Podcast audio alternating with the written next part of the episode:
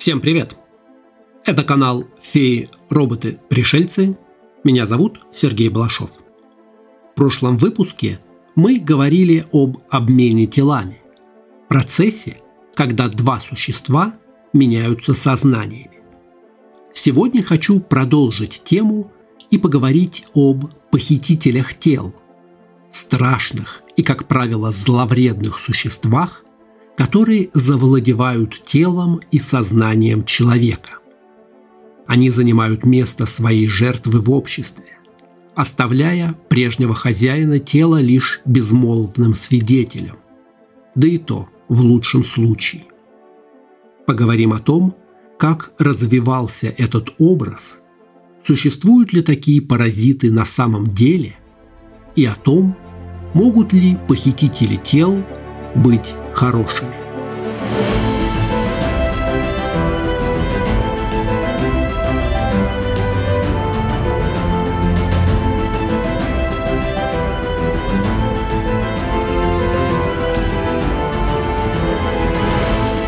Представьте себе этот кошмар.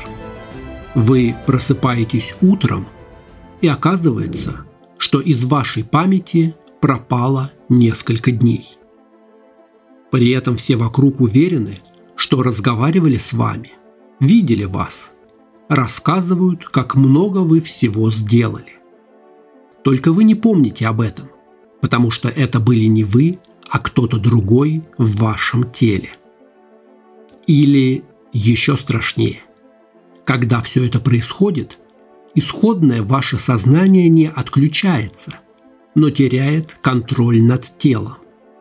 Первоначальная личность остается лишь безвольным зрителем, где-то на задворках, а захватчик, овладевший памятью и всеми функциями этого тела, двигает его руками, ходит его ногами и что-то говорит от его имени.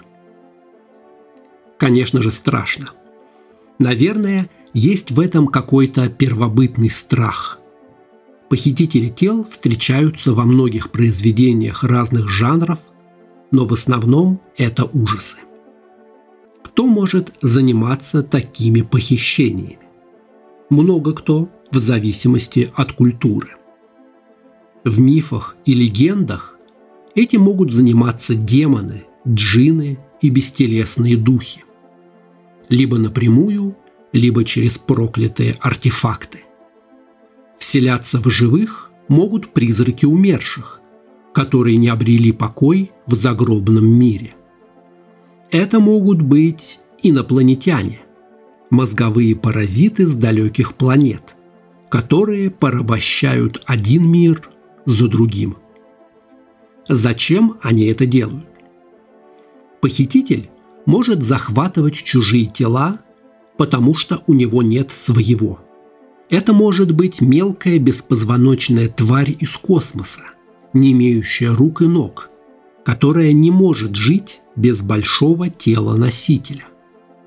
Может быть, мы говорим о демонах или духах, которые нематериальны по своей природе, вечно завидуют смертным и жаждут обрести тело, которого лишены. А что же происходит с первоначальным владельцем тела, то есть с личностью человека? В некоторых случаях человек, у которого отобрали тело, полностью перестает существовать. Временно или навсегда стирается. Если захватчика удастся извлечь, то человек либо придет в себя, но с провалом в памяти – или с чувством ужаса от произошедшего, либо вообще не очнется.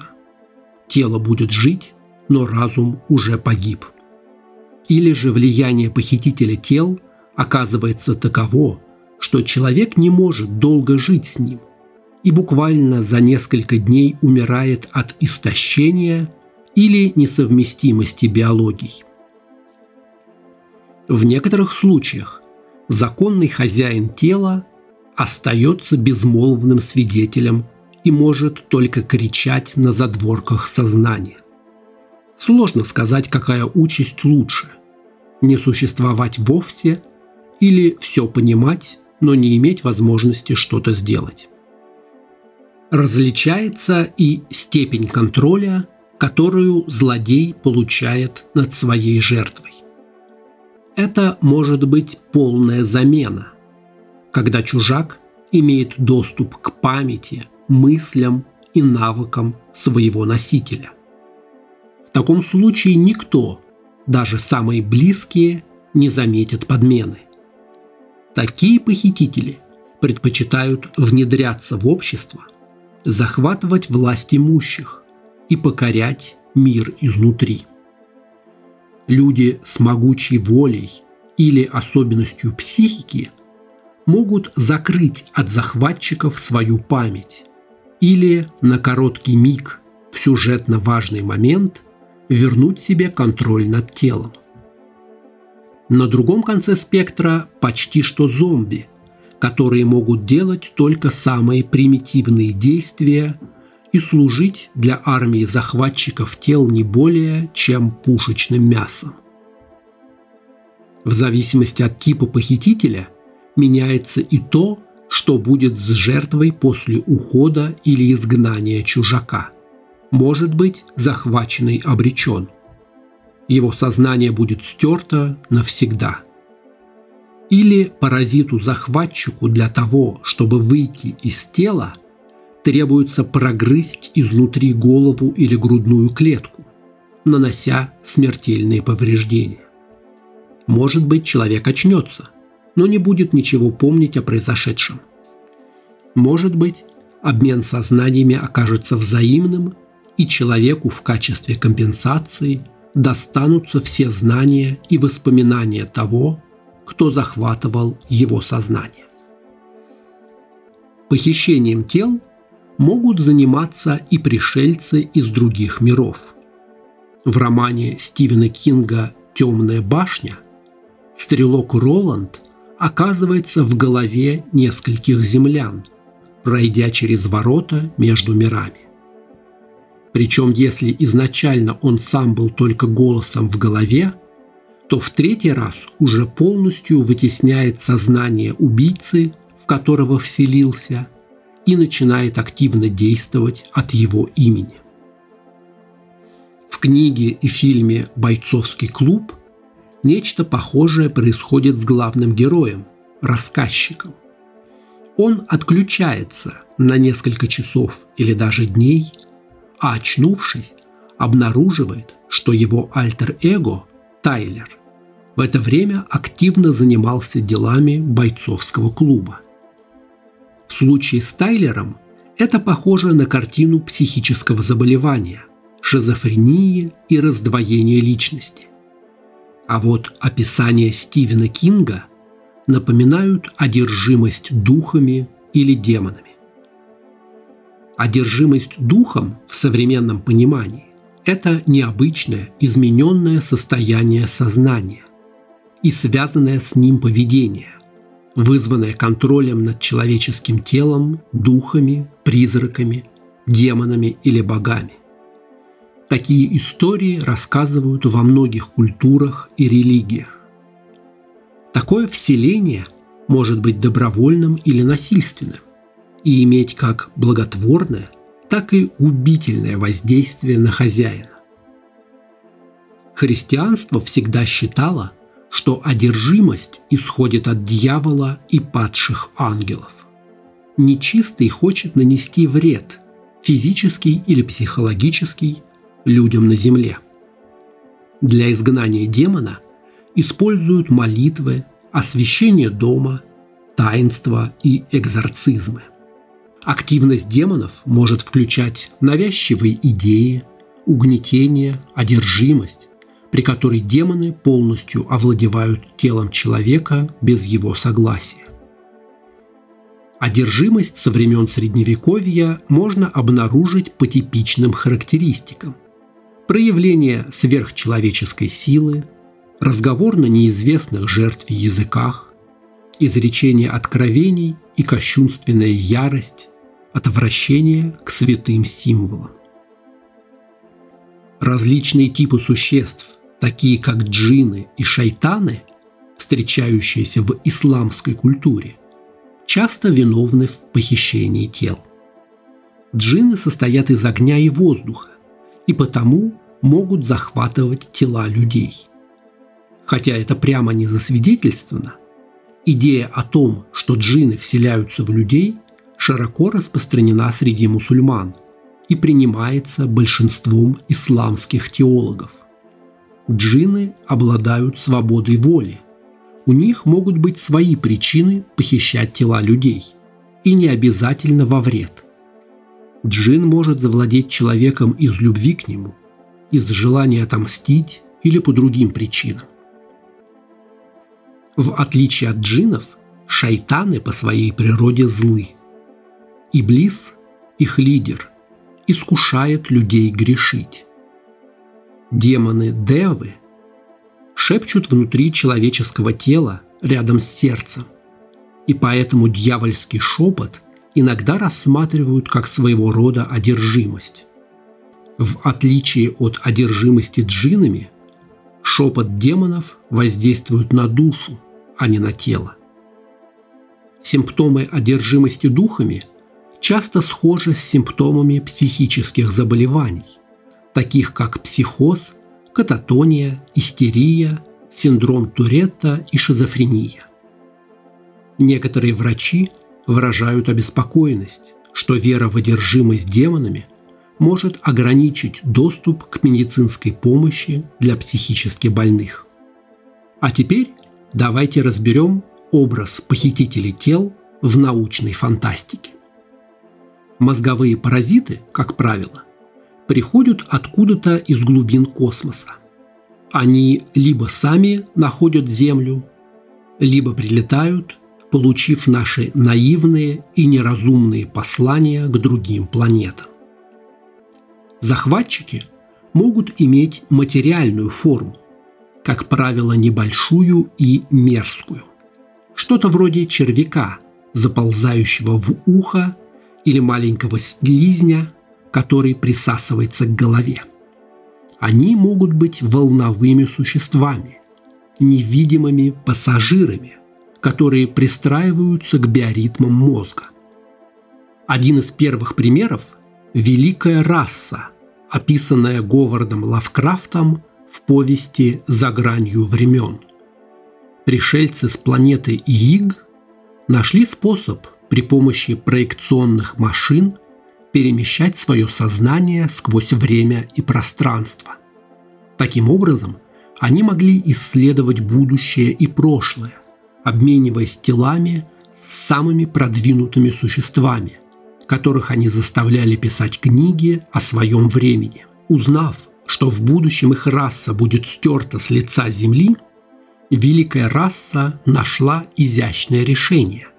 Они загодя переместились в будущее – тела насекомообразной расы, появившейся после гибели человечества.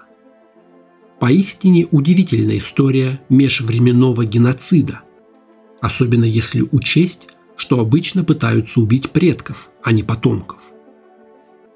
В фильме «Вторжение похитителей тел» 1953 года людей убивают разумные инопланетные растения – способные в совершенстве воспроизводить тела людей, но не способные воспроизводить эмоции.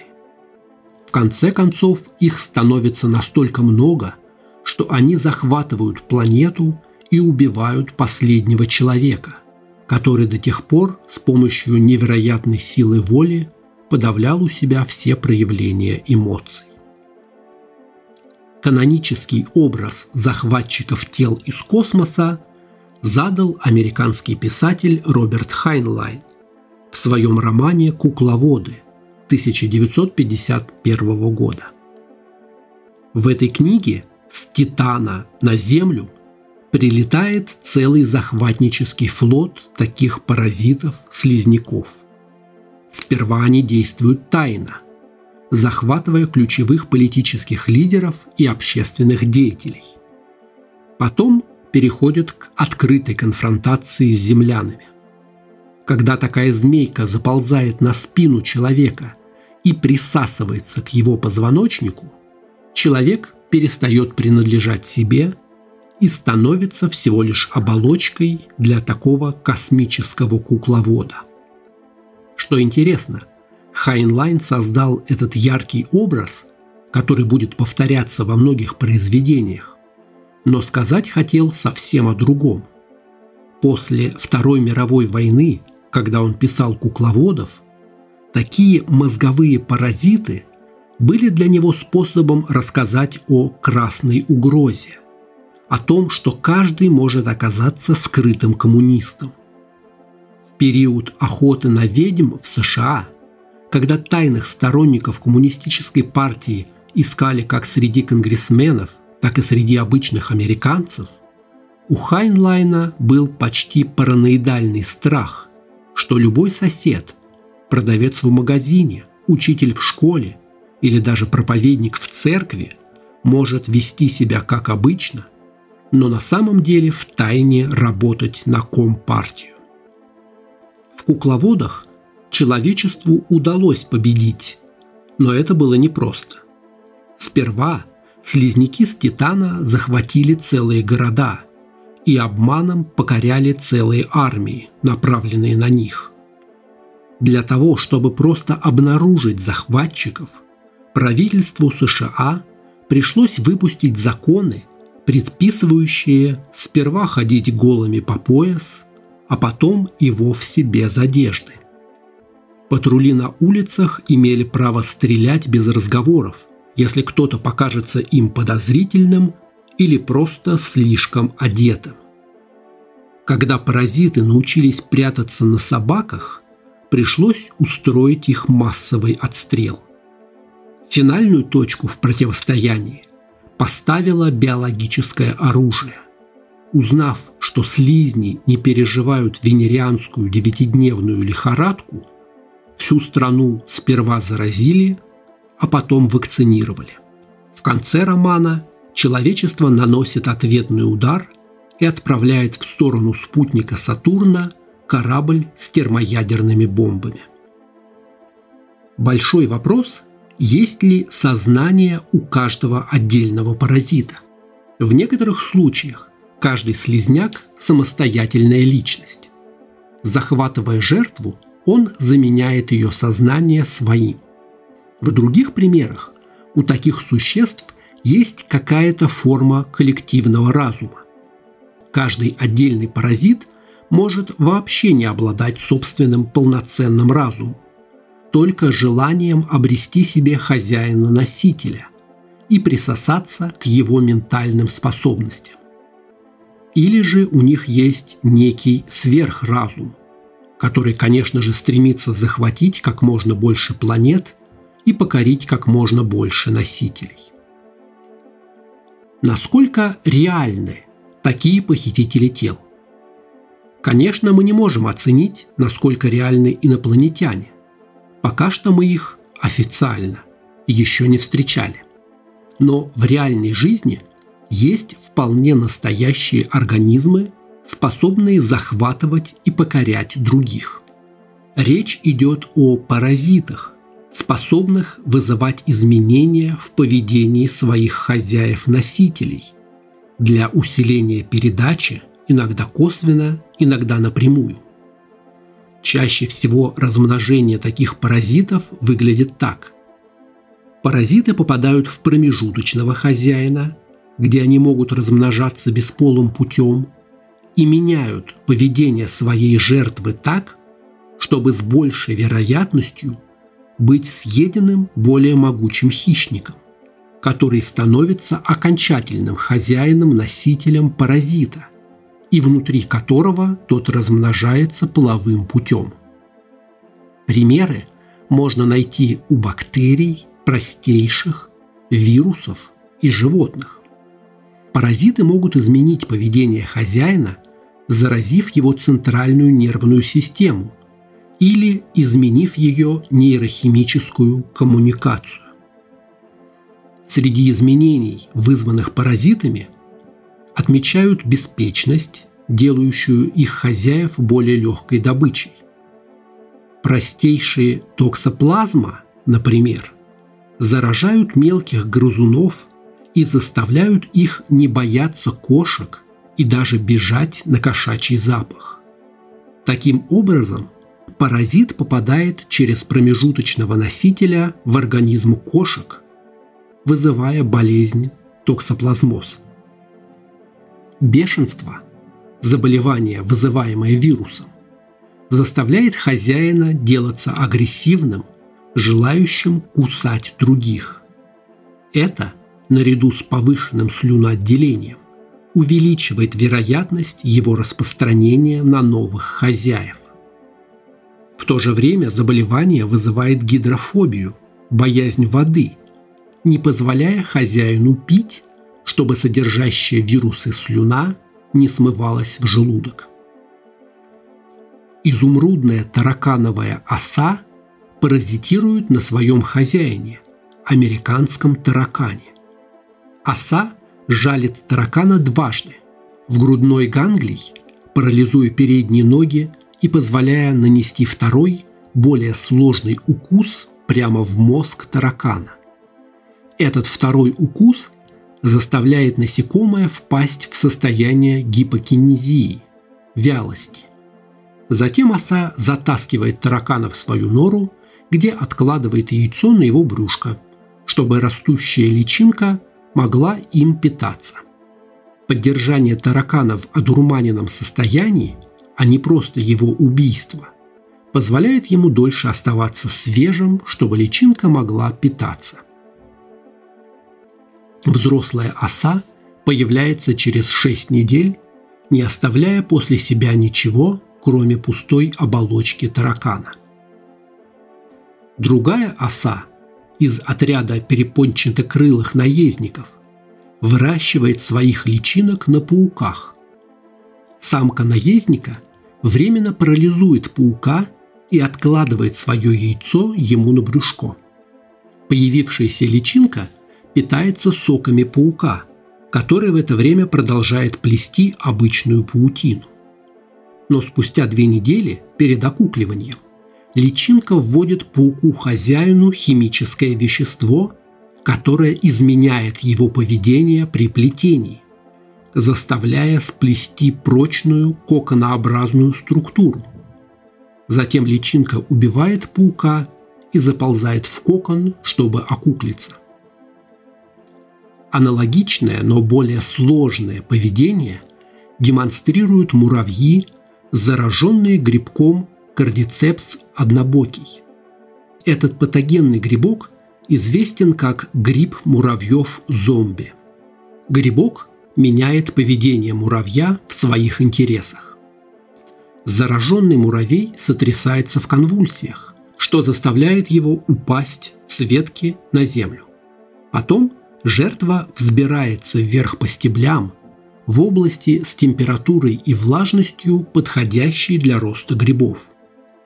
Там, под воздействием химии грибка, муравей смыкает челюсти на листике, наиболее подходящим для паразита.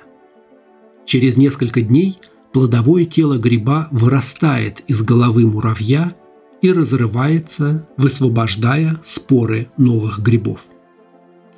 Манипуляции паразитов – могут быть как прямыми, так и косвенными. Прямая манипуляция – когда сам паразит воздействует на хозяина и вызывает поведенческую реакцию путем создания нейроактивных соединений в центральной нервной системе носителя. Воздействовать на нервную систему хозяина сложно. Для этого нужно поселиться ближе к нейронам и подавить активность системы хозяина. Более распространенная тактика – косвенное индуцирование поведенческих реакций через взаимодействие с иммунной системой, изменение метаболизма или развитие. Организм жертвы, отвечая на такие воздействия, сам вырабатывает требуемые психические реакции. Конечно же, если у нас есть некий страшный и отрицательный персонаж, то рано или поздно по законам жанра он должен стать положительным. Примером может служить роман «Гостья» Стефани Майер. Так же, как и в истории с вампирами, которые зачастую оказываются человечнее и приличнее обычных людей. Инопланетные похитители тел у Стефани Майер тоже оказались милыми и достойными существами. Нет, поначалу все начинается классически. Инопланетяне-паразиты, называющие себя души, вторгаются на Землю. Когда душа проникает в тело хозяина через разрез на шее, сознание первоначального владельца подавляется, а воспоминания и знания достаются душе. Действуют они по стандартной схеме. Изучение, внедрение разведчиков, захват политических лидеров, а потом полномасштабное вторжение очень скоро вся земля оказывается в их власти. Стоит одному человеку попасть под контроль душ, и он выдает им всех своих родных и близких. Лишь горстка выживших, в том числе девушка по имени Мелани, прячутся по пещерам и никому не могут верить в этом украденном у них мире. Мелани повезло встретить еще одного незараженного человека, мужчину по имени Джаред. Они влюбляются друг в друга, всерьез думая, что кроме них и брата Мелани свободных людей на планете не осталось.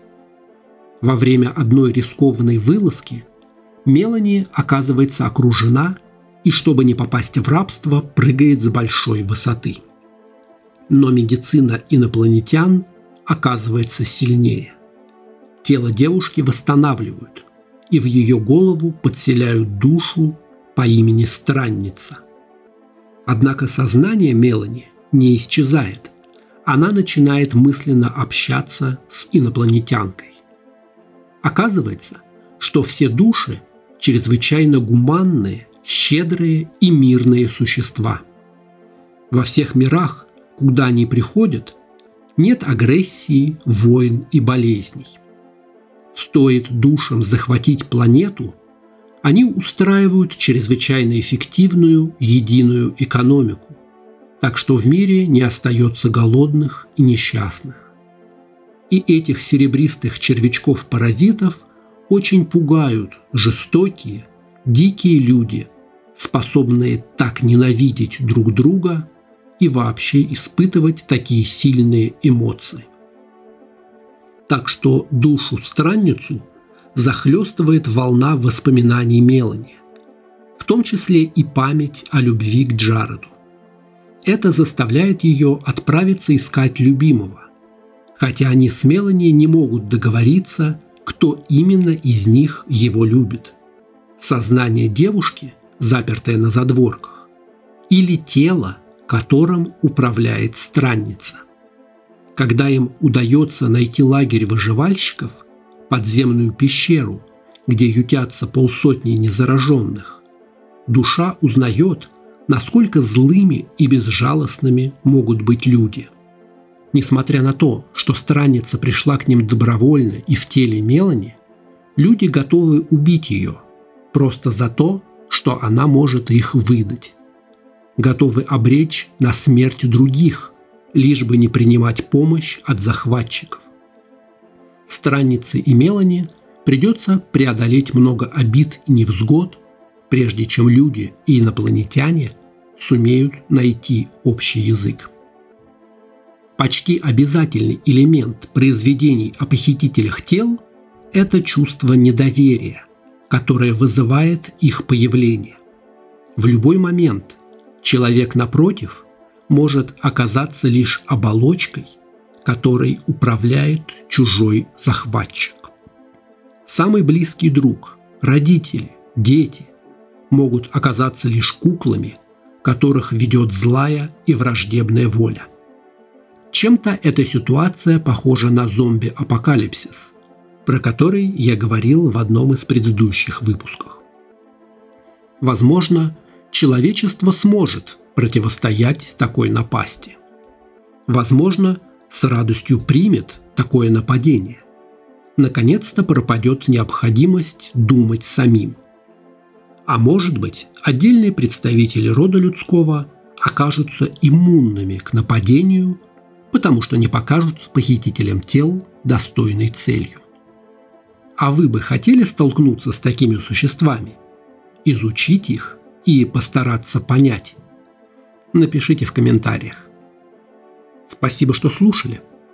Подкаст «Феи, роботы, пришельцы» можно читать на Дзен, в Телеграме и ВКонтакте. Аудиоверсия доступна на Яндекс Музыке, Apple подкастах, Google подкастах и подкастах ВКонтакте. Видеоверсию смотрите на сервисах YouTube и Рутуб. Поддержать канал можно на сервисе Boosty по ссылке в описании. Подписывайтесь на канал, ставьте оценки и пишите комментарии. Спасибо и скоро увидимся!